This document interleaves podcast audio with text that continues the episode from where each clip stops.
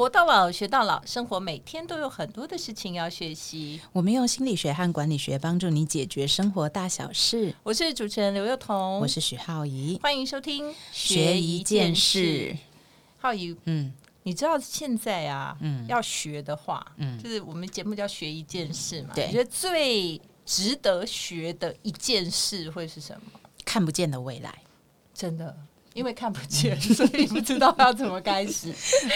哦，我觉得我最近啊，身旁的朋友啊，嗯全部都在问一个问题，嗯，就除了现实世界要买房以外，大家都问我虚拟世界可不可以去买地？因为最近那个不管是相关的股票或是议题实在太好对呀、了然后它其实就是我们讲的 Metaverse 元宇宙。嗯那因为在讲那个 Metaverse 啊，就它会牵连到，就是大家可能也不太熟悉什么区块链呐、虚拟货币啊，然后最近更夯的是 NFT 啊。完蛋，我讲到这里，我们就很多人就就很多人问号了。不是，就直接给我们卡掉，就说不会不会，我们今天应该是要很浅显的来对对对带大家。对对，就是说大家不要害怕，不要害怕，嗯因为其实现在你知道吗？如果就算我们不进去当里面的这个就是使用者对，嗯其实我觉得啊，我们也应该要听听到底这些东西是什么。对，而且我们以后下一代他们都是活在这样的世界里面。没错，，就是你要了解你的儿子、你的女儿、嗯或者你的孙子，对不对？你一定要知道他是瞎毁了，哈。但是呢，我跟浩宇当然不行，所以我们今天就是要邀请到我们的第三位重量级的贵宾。所以呢，我要为大家介绍的是 Uncle Kieran。Kieran 你好大家好，我是 Kieran。，Kieran。然后他其实我们可以，他其实中文名字好像他没有用中文名字出来行走江湖啦。对对对对，但为什么要？加一个 uncle？因为这件事情就是一个故事，因为我很喜欢小孩，哦所以我的朋友都是叫我 Uncle Kieran，所以我就觉得很亲切，我就觉得取、哦取名的 Uncle 好啦，没关系，因为你知道，类似像长腿叔叔，都会让人家觉得有一种安全感。可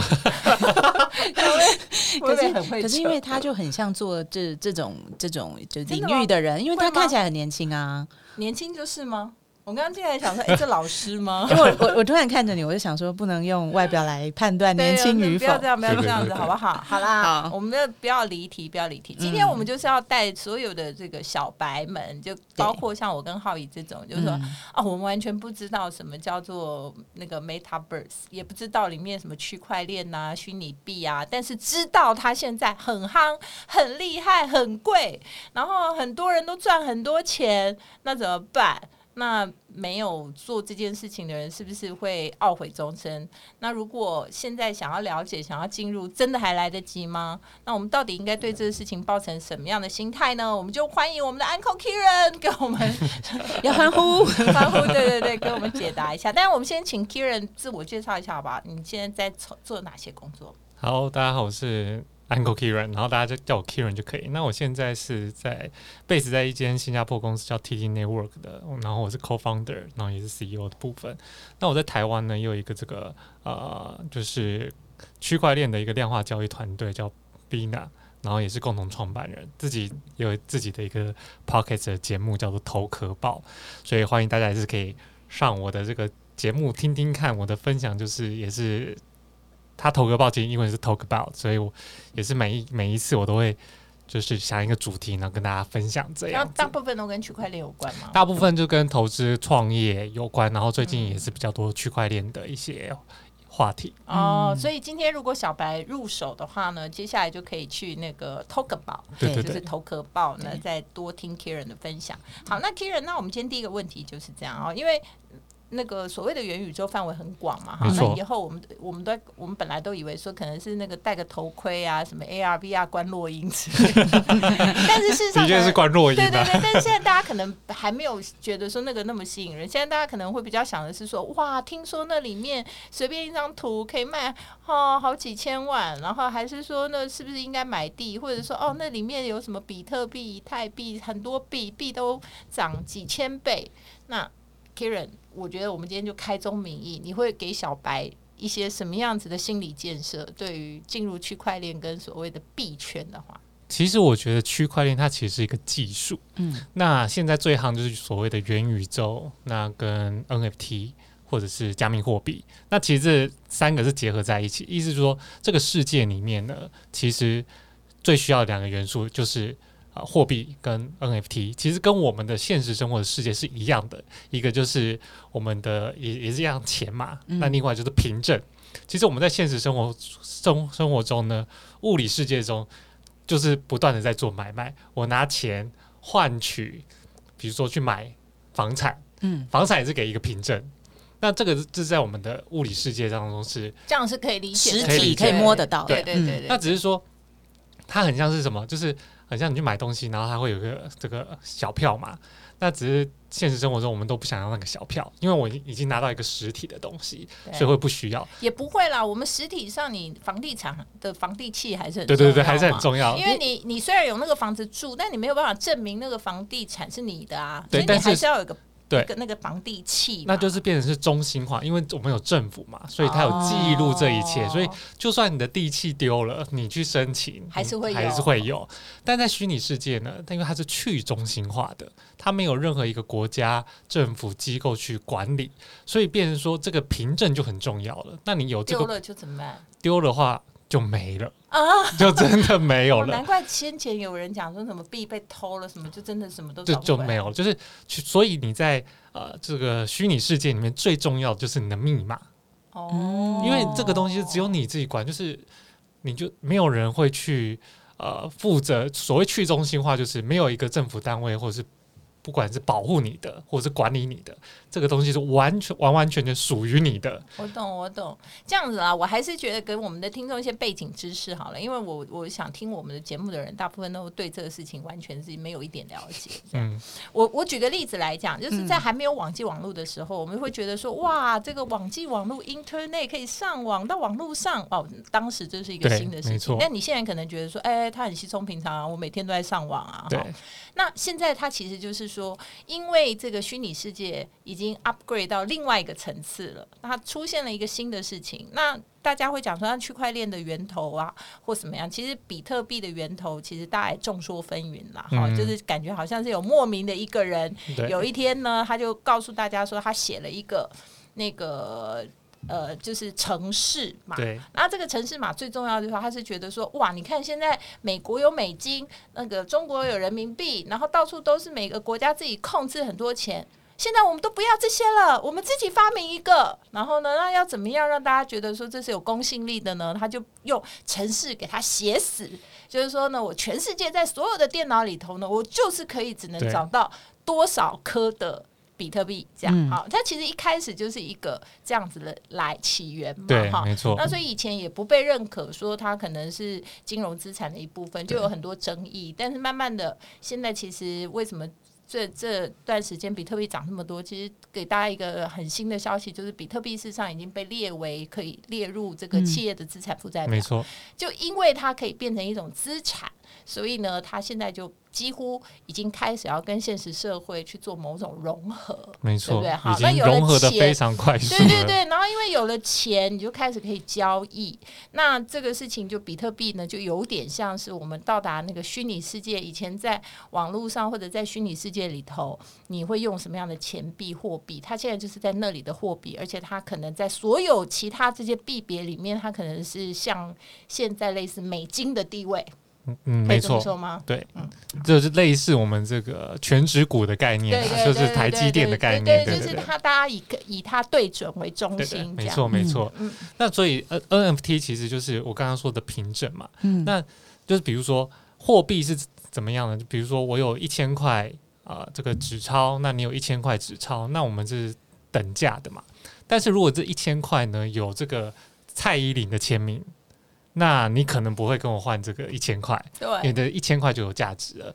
那所以，但是怎么样去证明这个一千块上面这个蔡依林这个签名是真的真的？嗯所以它就会有这个凭证，而这个凭证呢是透过区块链技术在这上面，所以它是完全可以查验得到是不是真的。所以这个真伪的技术其实区块链技术，所以 NFT 现在很多人是呃，只是把它想成是一个艺术品，但其实它这个应用，它可以应用在很多，比如说学历、嗯，房产证明等等各种就是凭证上对，就。以后你不需要有那些实体凭证了，反正就全部都到区块链上面去查，对而且它是全世界的电脑都会公认它。没错也，不会是哪一个政府，就是说实在话，我如果觉得啦，有科学角度来看的话，它其实比任何一个政府还要更科学，因为很多政府倒闭了以后，那个政府如果消失，对事实上所有的那个土中心化的东西都没有用了嘛，就像战乱以后，你也不可能回到中国大陆去找你以前的地啊，对不对？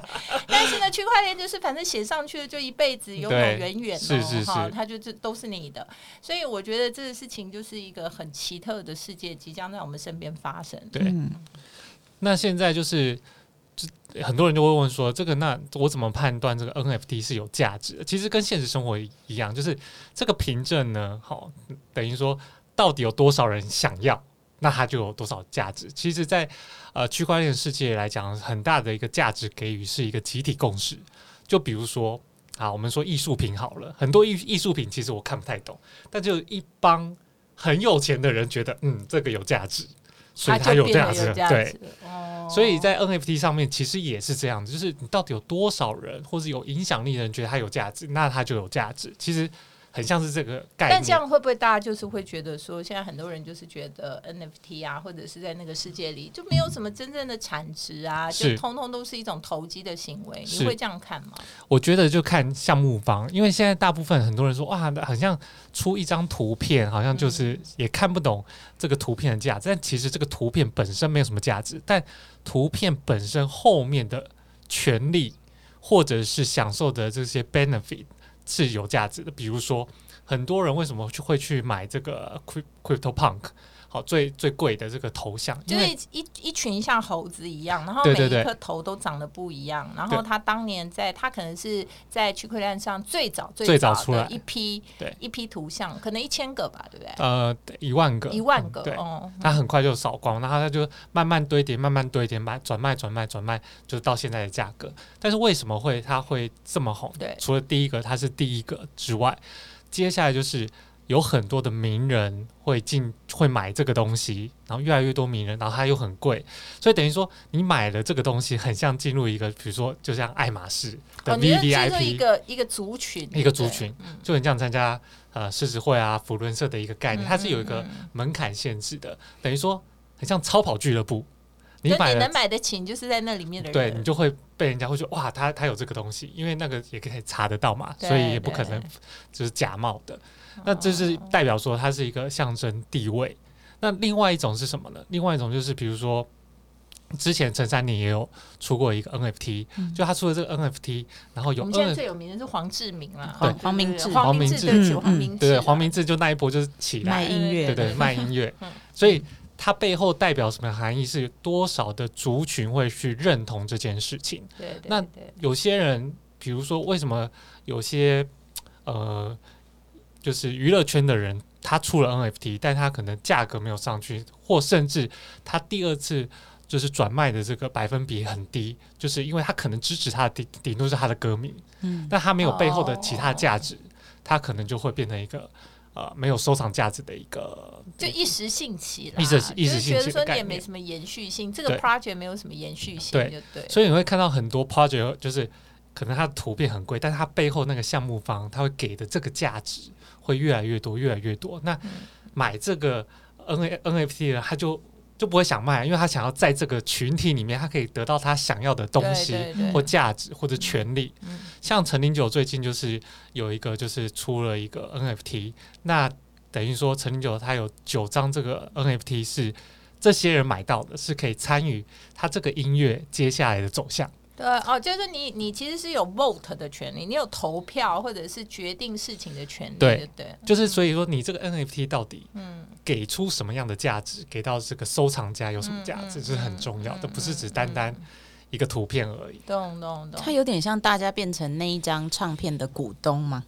也可以，也可以也可以股东的这样子。话是另外一个组织嘛，就是叫做哎，我忽然忘记了那个呃，其实，其实加密货币来讲的话，它就等于很像你在是就是就是募资的概念。你买嗯你买每个货币啊，其实都是它在募资的感觉。对，真的跟大家跟大家分享，就是事实上在美国啊，像纽约或者是有一些有一些州，他们就会发行他自己的 CT，对对对对，啊，就是我们对对对，然后我们最近有当选一个华裔的这个市长嘛，对对对，那事实上他就是虚拟币推出来的这样，那他的意思就是说，哦，我选举不是在为我选举，因为我推出虚拟币以后呢，大家如果买了这个币，那以后呢，大家就来参与这个市政的走向，我只是你们的代表，他把代议制这件事情透过一个就是虚拟对去中心化。又虚拟币的这个逻，就是社群逻辑，把它营造起来。所以其实那个发展是很不可思议的。那但是我们有个问题啊，因为现在比特币最近有跌吗，六万多块往下一点，有跌了一点，现在五万五万多万八五万八。那以太大概也四千多吗？还是以太已经是呃有跌下一点，现在四我刚刚看一下四千五。我刚刚讲的全部都是美金计价，对，美金计价。那怎么办？我们大家觉得说好好玩哦，我也想要去参与，但是天哪！我觉得对很多人而言，这还是很不可思议的事情。就是说，你花那么多钱去买一个就是所谓的虚拟货币，但它其实又不能在虚拟的世界，还不能在上面买房子嘛，对不对？在很多地方可以买地了。人家现在可以买地，只是说地是网络上的地，还是实际上的地？对，有些地方是可以，就是有些建商是已经可以用比特币做交易，像我知道日本就有。嗯，对对对，比特币事实上，因为它现在被认证是资产，它已经等于是一种货币。可是你最最早买它的那些人，你并没有预期它会变成这样啊。所以其实我想大家一定很好奇，说这到底怎么会变成这种状况的？而且现在没有参与的人怎么办？其实我觉得没有参与五万多哎，五万多，但是这个东西就是你你买黄金啊，你不会一次就买一公斤，你懂我意思吗？它是可以被切割。等一下，它已经可以像黄金用黄金来形容了。对对，它本来就是被称。之为数位黄金，而且它是避避险的。你看那个穷爸爸富爸爸不是预言说股市要崩盘吗？就要那个结果，但是他当时也是告诉人家说，啊，但是他觉得避险，他现在只做比特币跟那个白银。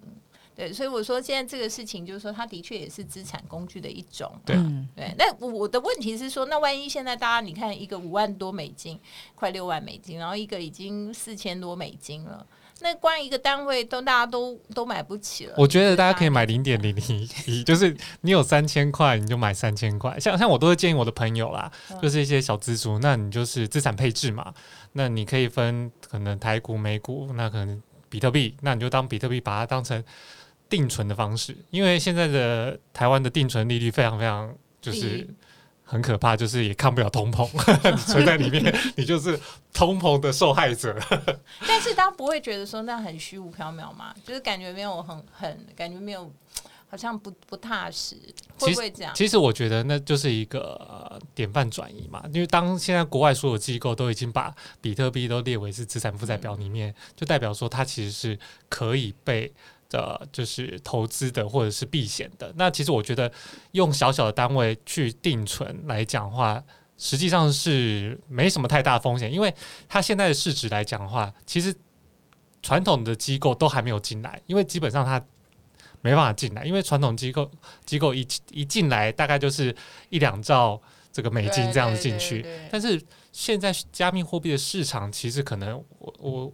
前去年我看大概就是只有十兆美元，但可能今年假设二十兆或三十兆来讲，都还是相较于传统的金融是非量体是非常非常小。而且事实上，比特币大概现在还没有挖出来的，大概只剩下两百万颗左右。对，所以它其实总数是有限的。对，所以它其实长期来讲一定是。增值的，那我觉得就是小单位，就是每个月你可能固定的十分之一，然后去买比特币当存钱，你不要去看它的波动，你看它波动心脏会受不了，你知道吗？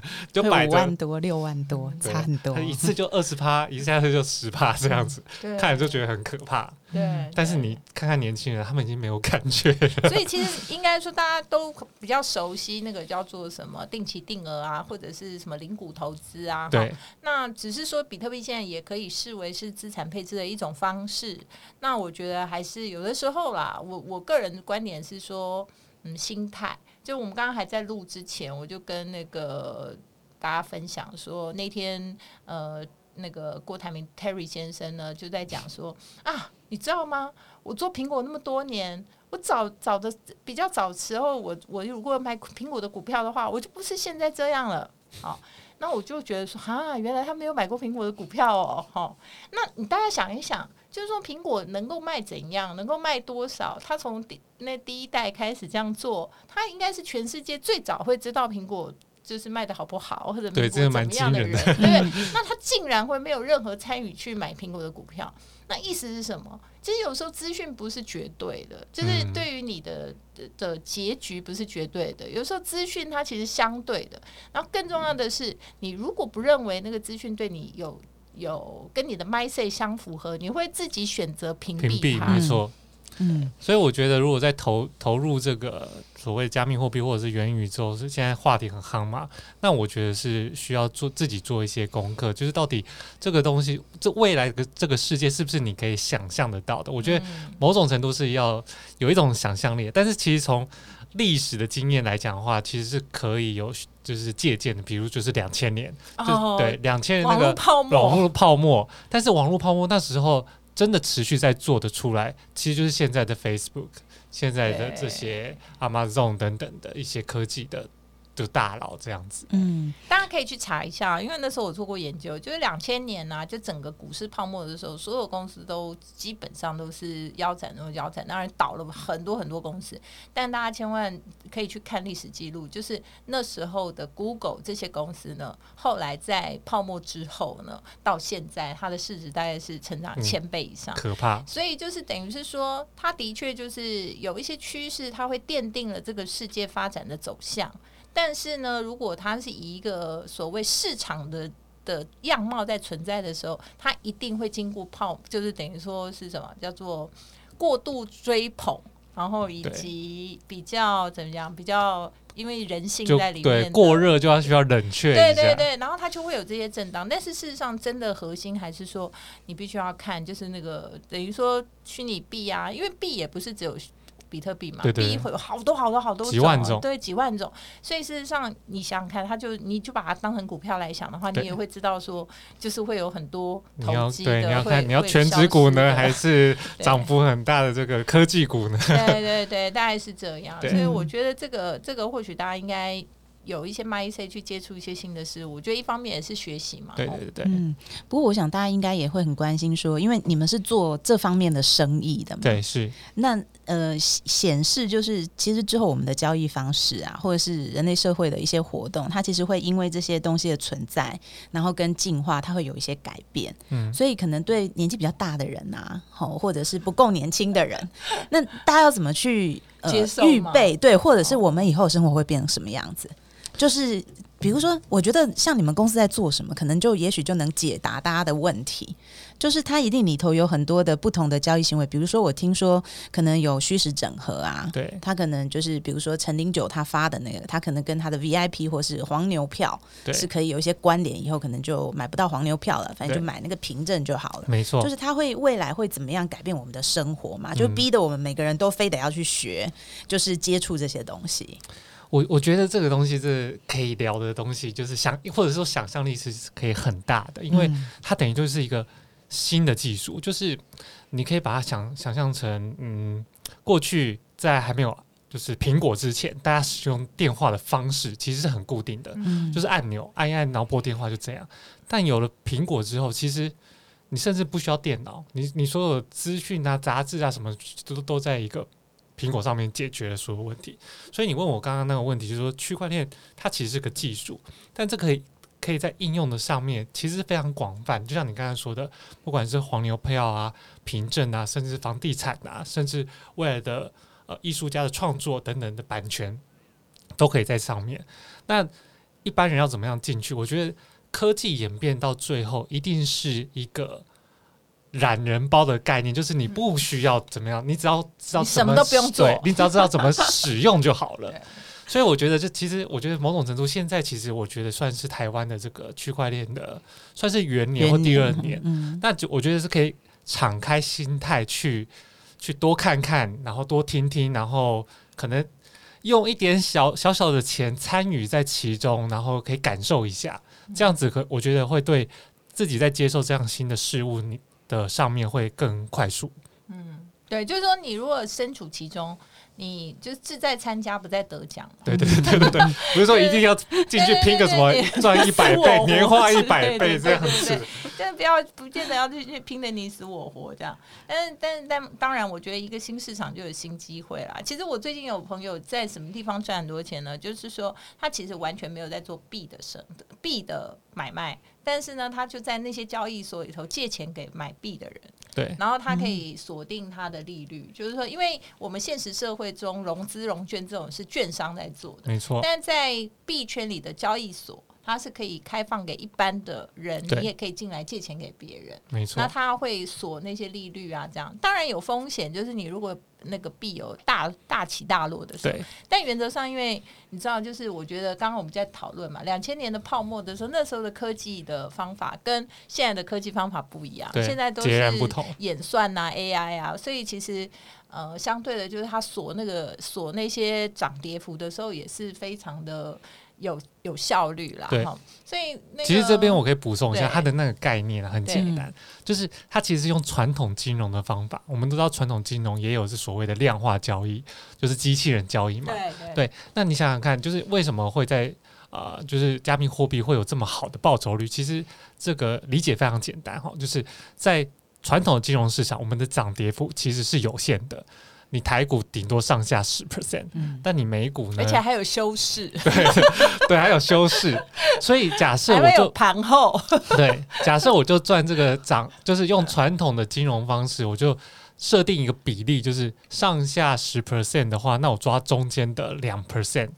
那我把这个方法放到就是加密货币市场，但加密货币市场涨跌幅，它可能不，它不是只有十 percent，它可能一上去就可能。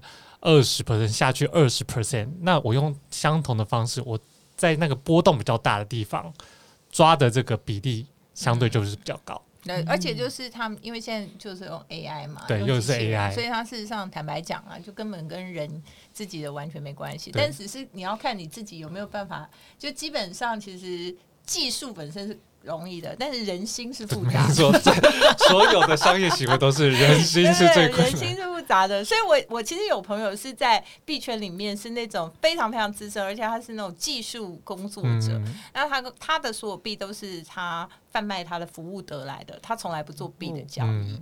然后他就跟我讲，我他就说他不做币的交易的原因是，他就跟我讲说：“哎，拜托，那人还要活吗？就是二十四小时不休息不下市，这个他没有办法活。所以他为了他的人生能够基本上还是能够，就是你知道，就是心平气和。对，他就做那个呃，就是。挖矿的这个生意，他就做卖铲子。对对对，他就绝对不会去做矿，就是矿工然后挖矿的人这样。诶，所以现在已经可以有人就是在贩售服务，然后收比特币这种东西。有啊，因为在币圈里面，他们比如说你帮人家写智能合约啊，然后帮人家做这些。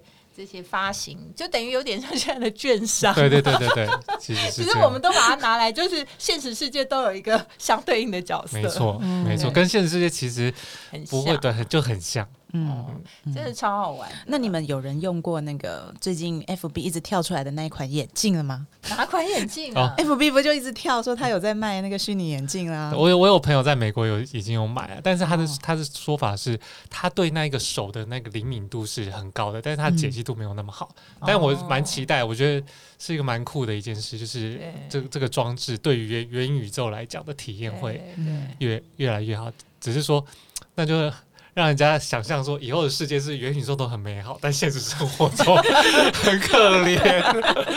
对，现在我觉得年轻人就是我，我平常可以走路吃泡面，然后完全就是缩紧裤带，但在元宇宙的世界里就是。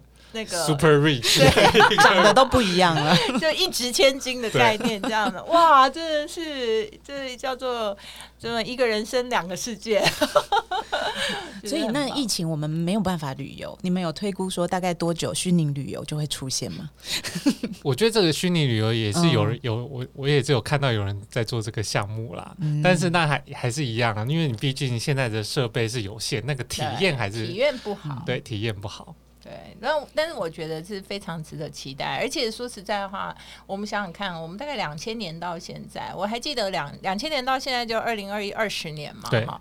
那我还记得两千年就是那时候要用网络的时候，还会办理什么网络生存战，嗯，然后就是有人会说你如何能够只用网络不用任何东西，可以在可以生存七天这样。哦，我记得，我记得，记得吗？那个年代，对对对对。但你想想看，现在。网络生活今天这有什么困难？对，七百天都可以。真的，对对，要吃什么喝什么，全部。那然后那时候我非常印象深刻，说那时候生存战最重要就是在网络上一直不断抠朋友送饭。是 送饭，因为网络上任何服务都没有，它就是当时的网络很简单，就是一些搜寻啊。对，对我就对啊，所以我觉得就是依照过去的这个历史来看，看现在这个区块链所谓的元宇宙，加上这个所有的技术也好、设备也好的进步，是可以容易比较想象得到的。嗯，所以我们如果从二两千年到现在是二十年这样的发展，我觉得从现在两千。零二二零二一年再加十年哇，那也很难。那应该从 B B 扣到现在智慧型手机的距离，别开玩笑，绝对不是只是 B B 扣，我觉得应该是室内电话。嗯，真的。所以我觉得你看啊，就是如果在听我们节目的人，不管你现在三十岁、四十岁、五十岁，你想想看，只要再加十年，你就要进入那个世界了。所以你现在还不赶快去理解一下？嗯。不过我刚听到一个很好的消息，元年而已嘛。对，意思就是其实。大家都现在进来都还是参与了元年，机会好不好？最近我们就是研究如何去里面买块地。没错，我决定以后也生活我们用加密货币来提供服务。对，我们没有办法做地主，我们 可以到虚拟世界做地主。我们可以有拥有自己的大楼，哇，听起来就好愉快。我我最后讲一下啊，因为我那天就问说，那为什么要在网络世界买一块地？你又不能住或什么？那我就听工程师讲了一个，哦，我就听得懂了答案。他说，因为很多人就会开始路过网络很多地方。所以你就可以买一块地，在上面就可以打广告。我说哦，非常有道理，对，完 完全 make sense，就是完全就是。所以你也可以在里面，就是在可能艾迪达旁边盖一个一零一大楼，然后就你就出租每一层。真的，对，真就这样大家听听就觉得，哎，其实还是很有可为的。我觉得说实在话，大家现在书念的好不好都不用太焦虑，因为那以后里面呢，就是你如果要念建筑系什么的，你也不用再去学什么这样盖。盖得起来，盖不起来，然后力学是怎样，干嘛干嘛，反正在那个世界里想怎么盖怎么盖，没错，就是看你有没有创意，对不对？嗯，好，真的太棒了。所以大家如果说呢，还想要再多了解一些这个区块链啊、虚拟货币啊，或者是各种不同的这种呃新的金融应用的话，我觉得我非常非常的就是建议大家可以去追踪一下，或者是订阅一下那个头壳头壳报头卡。头壳的那个头壳，对对，头壳爆，所以就叫头壳爆，好不好？头壳爆。然后呢，可以跟那个 Kieran 了解一下呢，他现在在做的事情。然后我相信他会给大家更多的建议哦。谢谢 Uncle 啊，谢谢大家。每周一晚上八点，欢迎大家在 Sound on Spotify、KKBox 各大 Podcast 平台收听我们的节目。如果有任何想要我们讨论的议题，也欢迎留言哦。我们下次见，拜拜。